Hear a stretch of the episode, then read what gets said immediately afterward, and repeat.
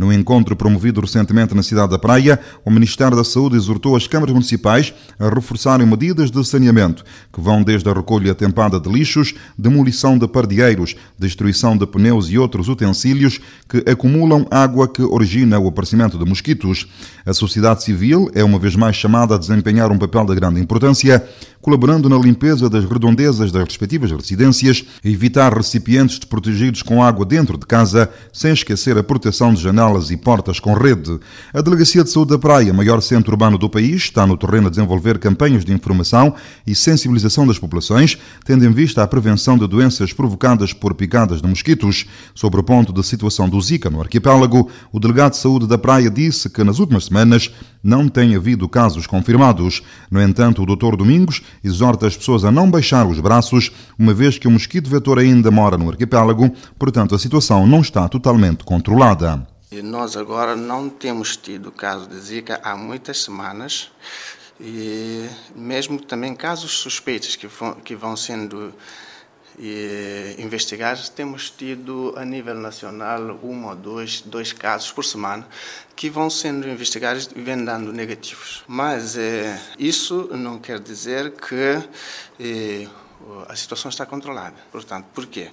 Porque agora estamos a entrar na época quente e úmida. E é evidente que o índice vectorial, ou seja, a quantidade de mosquitos, vem aumentando. E, e à medida que, que, começarem as primeiras chuvas, vão aumentar ainda mais. Por isso é que nós não estamos a falar diretamente do Zika, estamos a falar de um conjunto de doenças de transmissão vetorial que eh, as mais perigosas estão associadas ao mosquito Aedes aegypti, mas continuamos sempre também vigilantes com o paludismo. Outra entidade que vem realizando trabalho de sensibilização das populações é a Câmara Municipal da Praia, entidade que tem contado com a colaboração de associações comunitárias e outros parceiros nessa importante missão.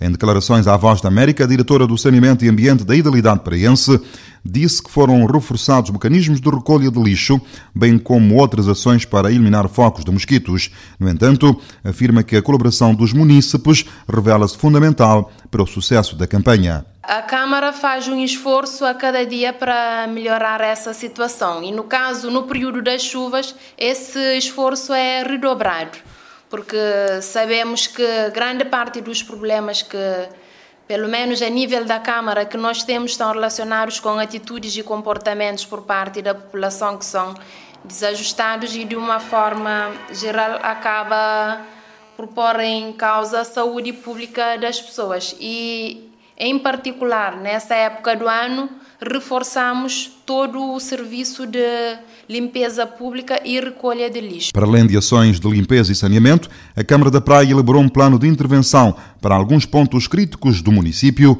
já que existem muitas habitações construídas em locais inadequados e que sofrem consequências com a queda das chuvas. Cidade da Praia, Eugênio Teixeira.